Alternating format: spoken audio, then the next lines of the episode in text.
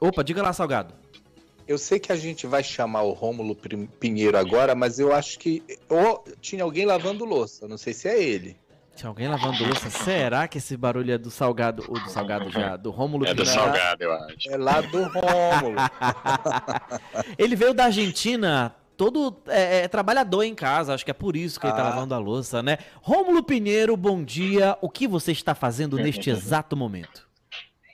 Bom dia, meu amigo Salgado. Bom dia, Max Souza. Estou aqui exatamente no aeroporto, voltando para, o, Pronto. para Belém, né? E nesse momento, o barulho de, de prato aqui é o aeroporto, meu amigo Max Souza e Salgado. Ah, eu pensei que você não tinha pagar a conta Pronto. e tava lavando os pratos aí, mas deu tudo certo. Não, bom. isso, isso acontece quando o pessoal do- daquele time azul marinho vem para cá. Aí sim. Ó, pronto, começou. a Ai, gente ai, tá- ai. A gente tá nessa descontração assim, agora, é importante, mas o assunto que o Rômulo vai tratar já deu muita discussão, muita mesmo, que é sobre a revogação da portaria do aborto legal por estupro. Rômulo Pinheiro, conta pra gente aí. Pois é, acontece, Salgado e Max, que na esteira desse, dessa nova disposição do governo, nós tivemos algumas, na primeira semana, inclusive, de janeiro, nós tivemos algumas mudanças em algumas políticas públicas de saúde. E uma das principais foi exatamente a revogação da portaria que determinava que profissionais da saúde tivessem a obrigação de notificar as autoridades policiais a respeito de supostos ou de eh, eventuais crimes de violência sexual. E aí, a portaria era muito controversa, porque, em primeiro ponto, não foi discutido com as áreas eh, de interesse social, os conselhos de saúde, nada disso foi discutido para editar essa portaria, mas obrigava o profissional da saúde a comunicar à Polícia Civil, por exemplo. E outra questão muito importante é que a ideia é que se preservassem evidências materiais de crime, mas se impunha à mulher uma obrigação, quase que como um dever de somente poder fazer o procedimento de intervenção em razão da violência sexual, se este fato fosse narrado às autoridades públicas. E é claro que, a primeiro ponto, a gente pode perceber que muitas pessoas até achem que isso seja importante, porque tem, busca coibir os crimes. Por outro lado, impõe uma carga excessivamente dolorosa à mulher, que já vai passar por um procedimento de intervenção eh, que já é completamente traumático para qualquer mulher, ainda ter que impor este encargo. Você tem uma ideia, Max Salgado? A portaria era tão eh, danosa aos direitos da mulher que determinava, inclusive, que a mulher te- teria que presenciar imagens, ver as imagens do feto, do embrião, para somente depois decidir se ia ou não realizar a intervenção cirúrgica. Então você imagina o trauma que isso já causa, o fato dessa intervenção já ocorrer, imagina ter que mostrar, forçar a mulher a ver o embrião ou ver o feto, para só então depois eh, tentar dissuadi-la a fazer, ou enfim. Era uma coisa bem traumatizante para as mulheres, é uma coisa que estava já dificultando demais, como se já não houvesse as dificuldades naturais da mulher que busca esse tipo de atendimento na saúde pública. É claro que a gente sabe também que o médico ele não é obrigado a fazer essa intervenção, mas sendo um direito da mulher, ela pode solicitar então que outro médico faça. E essas políticas públicas rememoram aquele célebre caso da menina de 10 anos que foi estuprada. Se vocês não lembram aquele caso, foi até necessário uma intervenção judicial, gente que entrou em hospital, que menina de 10 anos de idade, sofrendo violência sexual, ainda tem que submeter a todo esse tipo de constrangimento. Rômulo, Esse tipo de política pública não pode acontecer mais. é, desculpa lhe interromper, mas só pegando o gancho é, do que você trouxe como exemplo, isso aconteceu lá em 2020, né? Principalmente a polêmica veio à tona lá em agosto de 2020, e o que mais nos espantou nessa época foram grupos que tentaram impedir o aborto da menina de 10 anos, grupos religiosos. Então, o debate ainda continua muito aquecido, a gente talvez avance aí de pouquinho em pouquinho, mas só pra gente entender o tamanho do problema que ainda é falar de aborto aqui no Brasil, tudo relacionado ao que você está trazendo pra gente também. Né, exatamente. Você vê que esse é um tema muito sensível, que aborda, transcende a mera questão de saúde pública, e você mencionou muito bem, aspectos e pessoas com esse caráter religioso interferem tanto nas políticas públicas dentro do Congresso Nacional, como de fato em situações como esta que você citou em 2020. Então você vê que aí hoje, para uma mulher, já é muito difícil se expor numa situação dessa. A gente sabe que ainda hoje nós temos aí muito preconceito com as autoridades públicas que devem fazer uma política de acolhimento e não fazem. É muito comum, eu como advogado aqui em Brasília, eu ouço relatos é, de várias, várias e várias vezes, eu trabalho com atendimento da violência doméstica também, e escuto aqueles velhos relatos de que quando a mulher vai relatar uma situação dessa, sempre se questiona o que, que ela estava vestindo, ou por que, que ela está em tal, tal hora na rua, coisas que são inapelavelmente é, desproporcionais a serem questionadas uma mulher vítima de violência sexual. Então, na contramão de tudo que estava sendo dito ou proposto de políticas públicas anteriores, é que essa nova visão vem sendo é, é implementada na saúde pública e mesmo assim isso não tem o condão de é, melhorar 100%. A gente sabe que muitos ainda são refratários a essas ideias, são refratários a a política de acolhimento à mulher, mesmo na, no hospital, mesmo nas autoridades públicas, infelizmente é uma, é uma coisa que as mulheres ainda têm que enfrentar no dia a dia de bastante gravidade. Eu lembro desse caso aí que você mencionou, da, da menina de 10 anos, que ela engravidou após um estupro, ela tinha o direito legal de fazer o estupro, e aí é, o STF acabou abrindo uma investigação para ver se a ministra Damares é, atuou para impedir que esse procedimento fosse realizado, lembrando que é um procedimento legal, lembrando que era uma menina de 10 anos de idade e o movimento foi para que impedir que a menina fizesse a interrupção da gravidez. Foi um AUE, teve decisão, se eu não me engano, de uma juíza proibindo a, a interrupção. Mas, rapaz, por isso que eu digo que esse assunto foi... vinha a ser polêmico. E, e, Salgado, o... Oi. É, só te interrompendo, me desculpa, é porque senão eu perco o fio da meada em relação a, a, ao raciocínio. É, o depoimento, a, o interrogatório feito a essa menina de 10 anos, inclusive pela juíza que você mencionou, beirou absurdo, beirou absurdo, justamente perguntando se ela não queria ver o rostinho da criança quando nascesse. Enfim, eu nem consegui terminar de assistir e ouvir aquele vídeo, só para colaborar com o teu raciocínio também. É isso. E aí, Rômulo, eu aproveito para fazer uma pergunta, porque a polêmica girou, girou em torno agora com essa revogação é, da, de não ter mais a obrigatoriedade de comunicar a polícia. Mas a gente está falando de um estupro. E aí, se a mulher engravidou, ela tem direito de fazer o aborto. Aí eu pergunto, para ela fazer a interrupção do procedimento, já, teve, já deve ter corrido um inquérito policial para apurar a agressão, a violência que essa mulher sofreu e ela precisa apresentar um documento? Ou ela simplesmente chega ao hospital e diz que é, foi abusada e queria interromper a, a, a gravidez?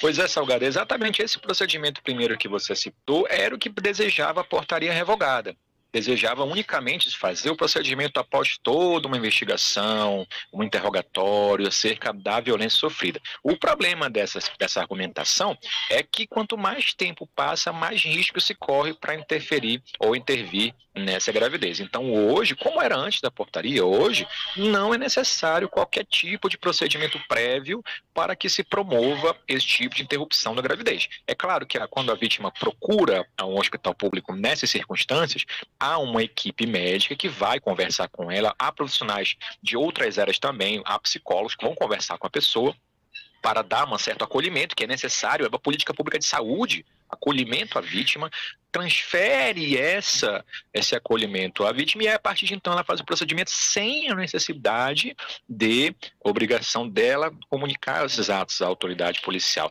Claro, no caso de menor de idade, vocês estavam falando de uma questão da menina de 10 anos, aí não tem jeito, como é menor de idade, obrigatoriamente é comunicado à, à autoridade pública. Mas pessoas de maior de idade não precisam disso e a portaria obrigava os profissionais da saúde a comunicar às autoridades públicas desse tipo de situação, quebrando e violando toda a questão do, et, da, da, do Código de Ética Médica e também a questão da própria legislação. É bom lembrar que nós temos três situações possíveis: é a, a intervenção em razão da violência sexual, é quando se traz um risco à saúde da gestante, que era o caso da menina de 10 anos, e não havia nenhuma possibilidade da juíza interferir, porque a lei é clara nesse sentido, a menina não tinha condições de ter uma criança com 10 anos de idade, o corpo físico não abarca essa possibilidade, e nos casos de anencefalia que o STF já decidiu lá eh, em 2018, em partir de 2018. Então você vê que mesmo a lei não determinando que assim seja, muitos ainda querem interferir, criando obstáculos para que a mulher consiga esse intento, que às vezes até para resguardar a própria vida dela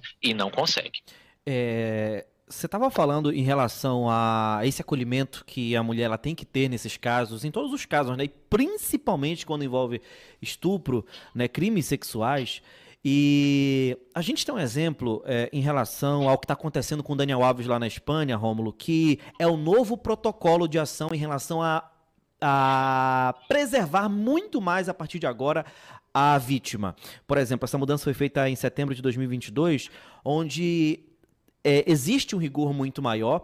E hoje, por exemplo, ouvindo uh, especialistas, inclusive na própria Globo News e na CBN, a partir do momento que há uma notificação de estupro, crime sexual, digamos que já e de imediato cria-se uma bolha em relação, uma bolha positiva em relação a essa vítima, em relação a esse, essa proteção e esse acolhimento. Você, como é que enxerga essa questão do protocolo hoje no Brasil? Visando essa medida, visando agora essa portaria que prevê a exigência de comunicação à polícia nos casos de aborto e também a gente coloca logo o estupro envolvido em toda essa questão. Pois é, Max. É bom ressaltar que a portaria foi revogada, então não se exige mais que se uma notificação para a autoridade pública e a partir de 2019, nós tivemos algumas mudanças no Código de Processo Penal e se criou a chamada cadeia de custódia. Essa cadeia de custódia é essa bolha que você se refere aí, de proteção e garantia das provas que foram produzidas, aliás, que devem ser encontradas para identificar os autores do crime e os indícios de materialidade desse mesmo crime. Você vê que lá Alves. Lá o protocolo é né, de, desde a hora do fato, Max, desde a hora que há comunicação, no caso do Daniel Alves, na hora que foi feita a, a comunicação, de imediato se entrou no banheiro, se recolheu o material biológico do jogador. Então, a cadeia de custódia, ou seja, a proteção dessa prova lá na Europa já é um protocolo muito forte para garantir que essas provas não se percam. Até porque violência sexual, a gente sabe que a prova parece muito fácil, né? Em razão de fluidos corporais que se perdem, em razão mesmo de ser um crime que não tem testemunhas, é um crime em geral que não é presenciado. Então lá já está bem avançado e se material biológico na hora praticamente do que aconteceu a violência. Aqui no Brasil ainda está um pouquinho atrasado esse protocolo, mas já há previsão legal para que essas provas, uma vez encontradas, sejam mantidas preservadas para que no futuro gere uma punição para o, o suposto criminoso. É isso. Bora, bora fazer um intervalo, Salgado, porque a gente tem mais algumas perguntinhas, né, pro Rômulo já já, né? Tem sim. Bora pro intervalo. Ou o Rômulo fica com a gente um pouco, Rômulo? Ou teu avião já vai decolar? Ainda não. Não, vamos esperar aqui. Vamos, vamos, vamos junto, vamos junto. Tô então, aqui aguardando vocês. A gente vai pro intervalo e volta já já. Boletim de notícias.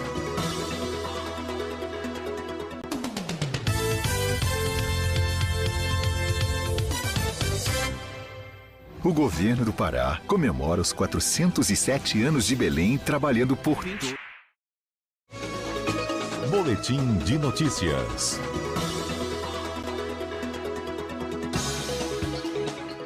Estamos de volta com o boletim de notícias para você aqui na CBN Amazônia na manhã desta quinta-feira, 26 de janeiro de 2023. O tema ainda é a revogação uh, da portaria em que previa a exigência de comunicação à polícia nos casos de aborto legal por estupro, claro, aqui no Brasil. E a gente conversa com Rômulo Pinheiro, colunista da CBN, ele que é de Conexão Brasília, né, sempre traz informações para a gente da capital federal e hoje não está sendo diferente. Rômulo, mais uma vez aí obrigado por é, nos acompanhar e aguardar né, esse intervalo. Eu queria agora tocar num ponto que é delicado e que traz mais polêmica ainda, que é o contexto político dessa nova portaria.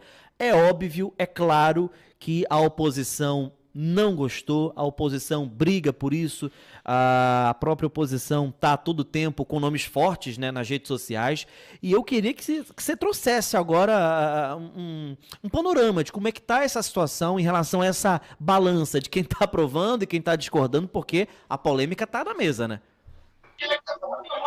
Pois é, Max. A questão central aqui é a seguinte: determinadas normas são de atribuição do Poder Executivo e, nesse caso, quem determina as regras para esse tipo de procedimento lá na, no, nos postos e hospitais em geral é a Agência de Vigilância Sanitária, órgão do Poder Executivo, e ela vai seguir o padrão do titular da pasta, que nós sabemos claramente é uma orientação mais progressista. Então você vê que no governo anterior, todos os obstáculos, até mesmo os mais absurdos, como os casos que vocês citaram aqui, principalmente da menina de 10 anos, esses casos, essas circunstâncias ficaram mais claras, houve um impedimento maior ainda de se promover essas políticas públicas e como há uma determinação somente do Poder Executivo nessas situações, então fica muito mais tranquilo a alteração desse tipo de política. Quando se fala na imposição de leis, ou seja, leis em sentido mais estrito, que dependam de promulgação lá do Congresso Nacional, então isso tende a ficar mais difícil, essas mudanças, em razão da necessidade de discussão com o poder político, e a gente sabe que aí hoje há um Congresso Nacional bem mais dividido com relação a esses ideais progressistas e ideais conservadores. Muito embora nós já tenhamos visto lá em Brasília, eu estou voltando agora para Brasília, mas já tenhamos visto aí um capital político sendo derretido do ex-presidente Bolsonaro e a tendência é que muitos políticos lá do próprio PL tendam a retornar à base do Centrão para votar com as políticas públicas do governo federal. É esperar para o próximo semestre, nós temos a eleição da, da, da das mesas diretoras do Senado da Câmara agora na semana que vem, fevereiro. Mas a tendência é que nós tenhamos uma composição maior dessas políticas contrárias e conservadoras com o governo federal. É vai refletir sim nesse tipo de política pública. É claro que há condenações vindo aí, há situações de inquéritos acontecendo, principalmente nessa área de direitos humanos que a gente estava comentando, que é tópico do assunto de hoje, principalmente a responsabilização dos ex-dirigentes dessa pasta. E é claro, a gente não pode deixar de mencionar a tragédia dos Yanomamis que vem acontecendo aí nesses últimos dias. Então essas políticas, elas estão pelo menos no Poder Executivo, mudando diametralmente em sentido oposto, em razão da questão progressista, e com relação a normas, isso tende a dificultar um pouquinho mais lá no Congresso Nacional.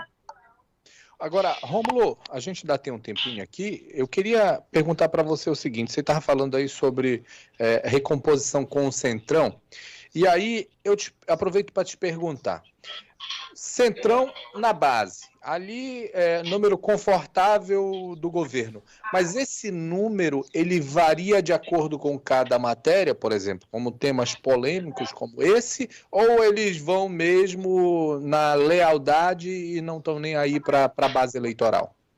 Ótima pergunta, Salgado. É um, é um ditado que se corre muito em Brasília, eu adoro ele, dizendo que se diz lá que no Congresso o mais bobo troca de meia sem tirar o sapato, sabe? Então ali é o seguinte, meu, ali, fora aquela base mais enraizada, uh, mais voltada a um fanatismo mesmo, a questão do conservadorismo mais fanático, ligado às questões religiosas ou do agro, salvo esse pequeno grupo, a tendência dentro do próprio PL de 99 deputados é com certeza se bandear naquilo, ir para o lado daquilo que oferece mais vantagens, seja do ponto político, até mesmo econômico para suas bases, tendo esse grupo mais propensão a ir para a base do Centrão, que vota de acordo com o governo, já que nós teremos aí, com certeza, um poder maior do Poder Executivo. Lembrando que o orçamento secreto foi discutido, foi votado, caiu, e a tendência é que os ministros das pastas correspondentes a, ao Poder Executivo tenham um poder maior de deliberação de onde irão as verbas, como isso foi perdido na época do governo Bolsonaro em razão do orçamento secreto, e com esse retorno dessa determinação para os membros dos próprias pastas, por exemplo, os ministros da Educação, ministro da Fazenda, etc., há uma, haja uma composição maior com aquilo que interessa. Em resumo, meu caro Salgado, respondendo a sua pergunta, uh, a tendência é que, liberando-se mais verbas ou fazendo o jogo político que sempre existiu em Brasília, esses deputados irão compor com o governo, salvo aquela, aquela, aquele lado mais enraizado do fanatismo, como algumas figuras centrais que não vão, é, sob, sob o problema de perder capital político, não vão se bandear para o lado do governo federal. Por exemplo, você tem aí no Senado Federal, aliás, no, na Câmara dos Deputados, tem Bia Kisses, Carla Zambelli, é, é, Joyce Hasselman, aliás, saiu, mas esses mais enraizados não irão de qualquer maneira, mas os demais, a tendência sim que compõem com o governo nos próximos semestres. É isso, Rômulo Pinheiro, colunista da CBN, ele que está sempre na Conexão Brasília com a gente no Boletim de Notícias. A conversa foi sobre a revogação da portaria que prevê a exigência de comunicação à polícia nos casos de aborto legal por estupro. Rômulo, muito obrigado, é sempre um prazer ter você aqui com muito conteúdo, levando muita informação para o nosso ouvinte e tirando dúvidas, porque a gente recebe tanta fake news, a gente vê tanto absurdo nas redes sociais que só um especialista, só uma pessoa que está dentro do assunto pode sanar essas dúvidas e trazer a informação correta para todos nós. Então, bom retorno a Brasília. Obrigado pela participação. Muito obrigado, Salgado. Diga, Salgado. Não, porque é, ele disse bom retorno a Brasília, mas tu tá indo para Belém, né? Ah, você tá indo para é, Belém, é? Vou passar uns dois dias em Belém depois que eu vou a Brasília. Ah, e aí, ó. Porque eu tenho um recado para mandar, ah. Salgado. Eu estava em Buenos Aires e fui lá na Bomboneira com a camisa do maior clube do começou, Norte. Começou. Aí eles começaram a apontar, Pai Sandu, Pai Sandu. Oh. Perguntei, vocês conhecem? Vocês conhecem um outro clube de lá? É. Conhece outro clube de lá? Não, não conosco, não conosco. Então ninguém conhecia o outro clube lá de Belém, entendeu? Então eu tô indo dar esse recado com o pessoal aí, esses, esses traidores aí daí da capital paraense. E, Max, a gente Oi. tá igual o Milton Jung, né? Que a esqueci agora o nome dela, que vai pra, fala de economia, a Miriam, Miriam Leitão, Leitão, ela vai participar, ela fala assim, olha, se baixar um pouco o volume é porque eu estou entrando no táxi agora que eu estou indo para o aeroporto. E a gente está com o Rômulo aqui com a gente, assim, no aeroporto também. Isso mostra que o rádio é muito bacana, mano. É verdade. É igual eu, às vezes, eu não posso falar agora que eu estou entrando no ônibus, indo por 40 horas e a Nanindeua, mas nem se compara, mas é assim mesmo a vida, né? Valeu, Começou Romulo. o choro, começou. Abraço, Totti. Até semana que vem. Abraço, tchau. É isso, Rômulo Pinheiro com a gente. São 11 horas